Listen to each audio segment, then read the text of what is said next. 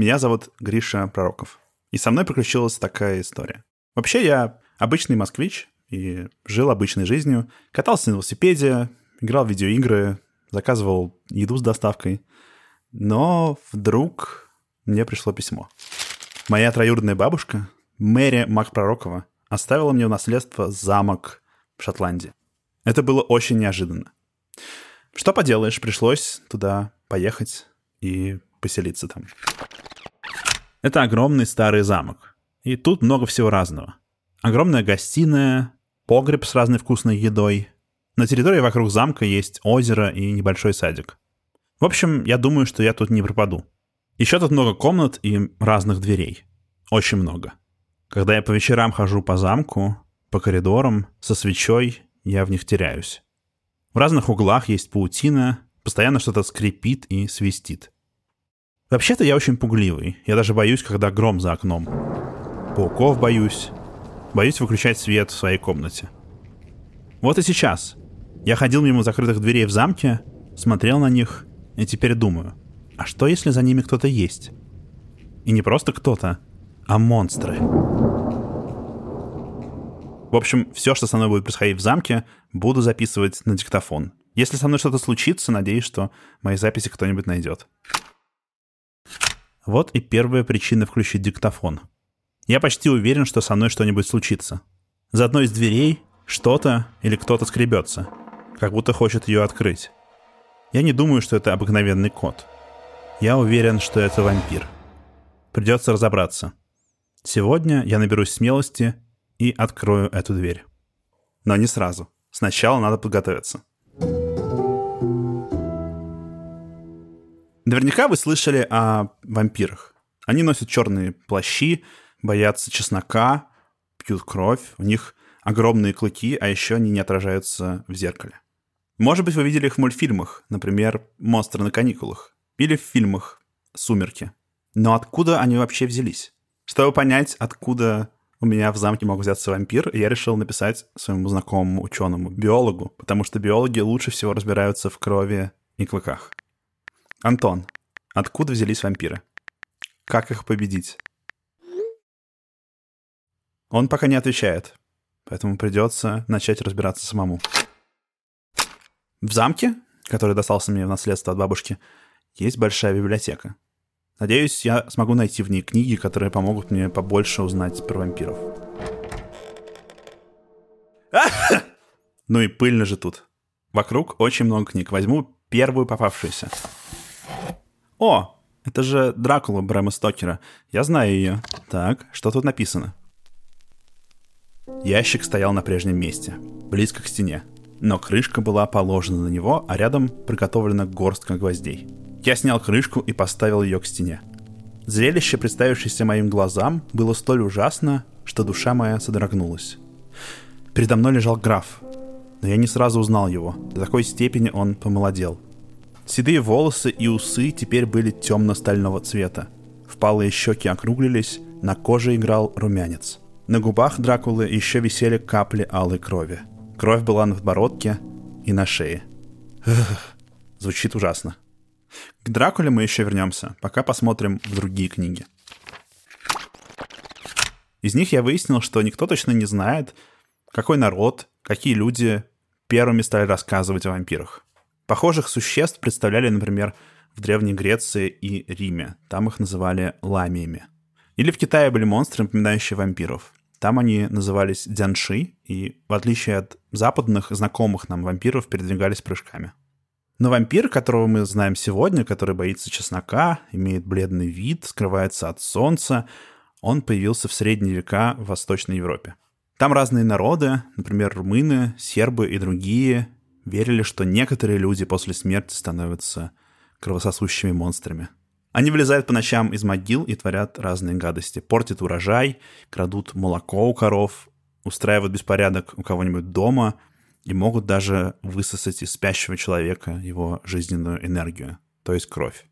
Особенно истории про вампиров распространились после эпидемии холеры в XIX веке. Это была страшная болезнь, от которой погибло очень много людей. Сегодня мы знаем, что холеру вызывают бактерии. Но в те времена медицина была не так развита, и люди, особенно жители деревень, искали другие объяснения.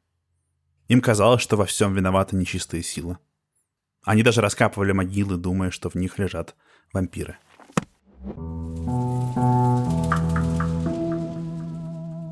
Ну что же, я начитался книг в библиотеке и подошел все-таки к двери, где, как мне кажется, может сидеть вампир.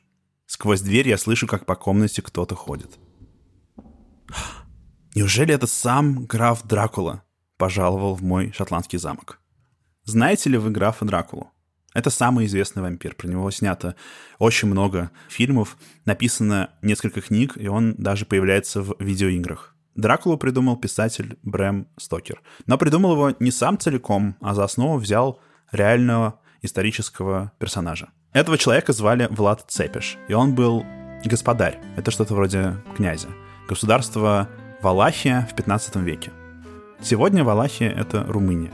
И Влад Цепиш носил прозвище Дракул, то есть дракон. Потому что отец Влада и сам Влад был членом рыцарского ордена дракона. Влад Дракул был очень жестоким правителем. Он сжигал людей, сажал их на кол, был беспощаден к своим врагам и вообще очень подозрительным ко всем, кто попадался ему под руку. Именно поэтому Брэм Стокер в своем романе превратил его в монстра. Брэм Стокер не был первым писателем, который начал писать о вампирах. Вообще, пока простые люди, крестьяне, жители деревень боялись вампиров из-за холеры, писатели создавали им красивый, романтический образ. В XIX веке был такой популярный жанр — готическая литература. Это разные страшные рассказы и романы, и иногда повести. В них часто встречались вампиры. Высокий, бледный, элегантный, бессмертный вампир, который превращается в летучую мышь, не отражается в зеркале, а иногда еще крутит романы со смертными девушками. Такого вампира придумали именно тогда. Получается, что образ вампира придумали в фольклоре, придумал народ, а писатели дополнили этот образ и сделали его современную версию. То есть получается, что вампиров просто придумали. Нет, я в это не верю. Уверен, что за моей дверью скрывается самый настоящий вампир. Мне нужно от него как-то защититься, оборониться. Об этом тоже много рассказывают в фольклоре. Как защищаться от разных монстров. Пока мой знакомый ученый мне еще не ответил, думаю, стоит запастись разными припасами против вампиров.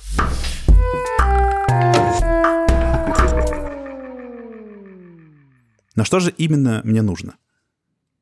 Средства защиты от вампиров тоже известны благодаря жителям Восточной Европы. Там за несколько столетий все хорошенько выучили, как именно от них обороняться. Во-первых, вампиры боятся самых разных растений. Например, чеснока и, конечно, осины. Из нее надо сделать кол и воткнуть вампиру в грудь, чтобы его победить. Во-вторых, вампир просыпается только по ночам. И до пения первых петухов должен вернуться к себе в могилу, а иначе он сгорит на солнце. В-третьих, если солнце еще не взошло, его можно победить жаром самого обыкновенного огня. Так, чеснок, осиновый кол, горящий факел. У меня все с собой. Я готов открыть дверь и столкнуться с вампиром. Стойте. Что это? У меня звонит телефон? А, это мой знакомый ученый, биолог Антон Захаров. Привет, Антон. Спасибо, что перезвонил. Привет. Ситуация такая. Мне кажется, что у меня дома завелся вампир. Я стал сам изучать вопрос и прочитал в каком-то количестве книг, что это все придумали, что на самом деле вампиров не существует. Скажи, пожалуйста, их правда не существует? Ну, конечно, Гриш, кажется, ты все-таки правда зря переживаешь. Но почему тогда столько историй про вампиров? Это прекрасный вопрос. На него есть много ответов. Значит, есть несколько разных заболеваний, которые теоретически могли бы какие-то из, назовем это, симптомов вампиризма объяснить. Ну, например, боязнь света, да. Вот есть болезнь, называется порфиринемия. При этой болезни у людей кровь неправильно образуется, и вещества, которые в норме должны попасть в кровь, они накапливаются в коже, и в коже они становятся уязвимы для солнечного света. И когда солнечный свет попадает на кожу этих людей, то у них на коже начинаются довольно сильные сильные нарывы, воспаление, кожа краснеет, и таким людям действительно оказываться на солнце крайне противопоказано. Да, это для них э, очень болезненная э, штука, которая, ну, буквально там в течение, не знаю, 20 минут, 30 минут, не мгновенно, конечно, они там сгорают, но в течение достаточно быстрого времени им там становится очень плохо. Ого, Ужас какой. При этом же у людей э, этих десна могут воспаляться, и э, часть зубов может выпадать, и лучше будут держаться те зубы, корни, которые глубже уходят, это в значительной степени клыки. Да? Отсюда могла бы появиться история вот про клыки вампиров. Плюс, как мы сейчас понимаем, если таким людям э, вводить кровь других людей в их кровь, то это могло бы им немножко помочь. Правда, если бы они пили кровь, э, это на них практически бы никак не влияло. Это одна версия. Ага. Мне лично она кажется маловероятной. Мне нравятся две других версий больше. Угу. А, а какие? Первое тоже сложное про заболевание пелагра, которое приводит к похожим симптомам. Там вещества, которые внутри нашего организма помогают клеткам получать энергию, эти вещества, они как бы ломаются, и в результате у людей начинается сильный дерматит, то есть воспаление кожи, а на солнце оно сильнее происходит. У этих людей может опухать язык, и когда язык опухает, на нем могут оставаться следы выступающих зубов, опять же, клыков. Прям вот такие вмятины от клыков становятся видны на языке.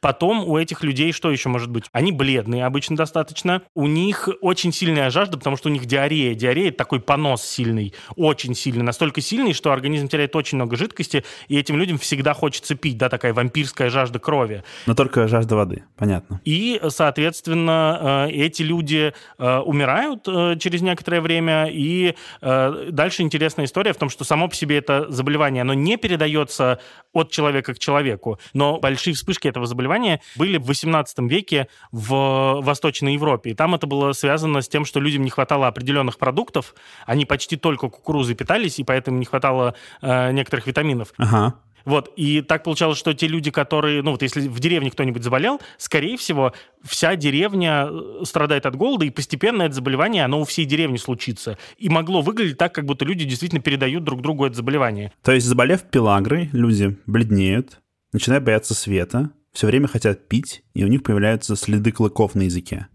действительно наводит на мысли о вампирах. Э, мы еще и знаем, что слово «вампир», оно появилось в, как раз вот в 18 веке, и про эм, такой вампиризм э, писали э, в, в том числе там какие-то историки э, самого же 18 века. А, как раз когда много людей болели пелагрой. Но мне лично больше всех нравится совсем простая гипотеза с болезнью, про которую многие слышали, э, болезнь бешенства. Вот люди просто слышали про бешенство, оно передается передается, может передаваться от животных человеку, например, там, от волков, да, а, человеку вполне себе может передастся.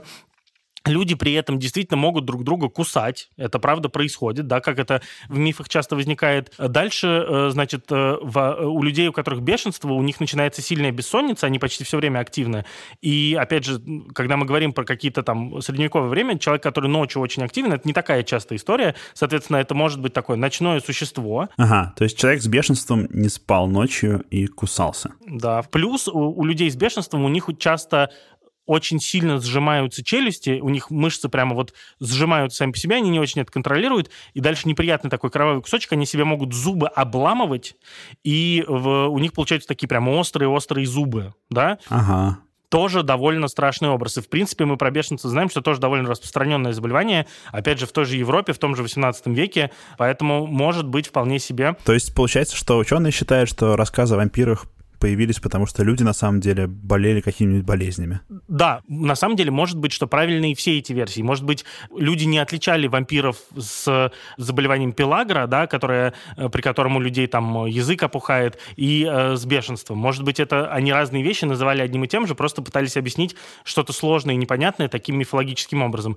Поэтому, да, в принципе, ученые пытаются такие вопросы разбирать, и это та область, э, я такие как раз очень люблю, когда, например, биологи могут помогать помогать историкам, да, или историки могут помогать биологам. Одному разобраться бывает трудновато исследователю, а когда они вместе начинают это делать, начинают появляться более корректные ответы, более правильные ответы, более интересные ответы. Выходит, вампиров нету? А ты сам в них веришь, Антон? Ну, я верю в летучих мышей вампиров, но они редко кусают людей. Животные, которые пьют кровь, они действительно существуют. Э, люди обычно кровь не пьют. А так бывают, ну, комары пьют кровь. Эм, некоторые летучие мыши пьют кровь. Такое действительно бывает. Правда, у нас в России таких летучих мышей не водится. Спасибо, Антон. Видимо, мне действительно нечем переживать. Слушай, было очень приятно над этим подумать. Спасибо большое. Рад, что смог помочь. Пока. Фух. Ученый мне все объяснил. Кажется, мне все-таки не стоит бояться. Ну хорошо, Уберу чеснок, осиновый кол. Я все равно не смогу открыть дверь, если у меня обе руки заняты. Посмотрю все-таки, что же тогда шуршало за дверью. Откроем. Это... Кот? Похоже, я действительно не один в замке. Троюродная бабушка оставила мне в наследство еще и домашнее животное. Ну что же, зато теперь я все знаю про вампиров. Уверен, что в замке меня больше ничего не напугает. Хотя теперь мне кажется, что за другой дверью кто-то подозрительно завывает. Ладно, открою ее в следующий раз. Гришины записи попали в руки редакторке Асе Тереховой, звукорежиссеру и композитору Диме Гудничеву, выпускающему редактору Сереже Дмитриеву, расшифровщику Кириллу Гликману и фактчекерке Полине Семеновой. Подкаст будет выходить раз в две недели по пятницам в приложении «Гусь-Гусь» и на всех платформах.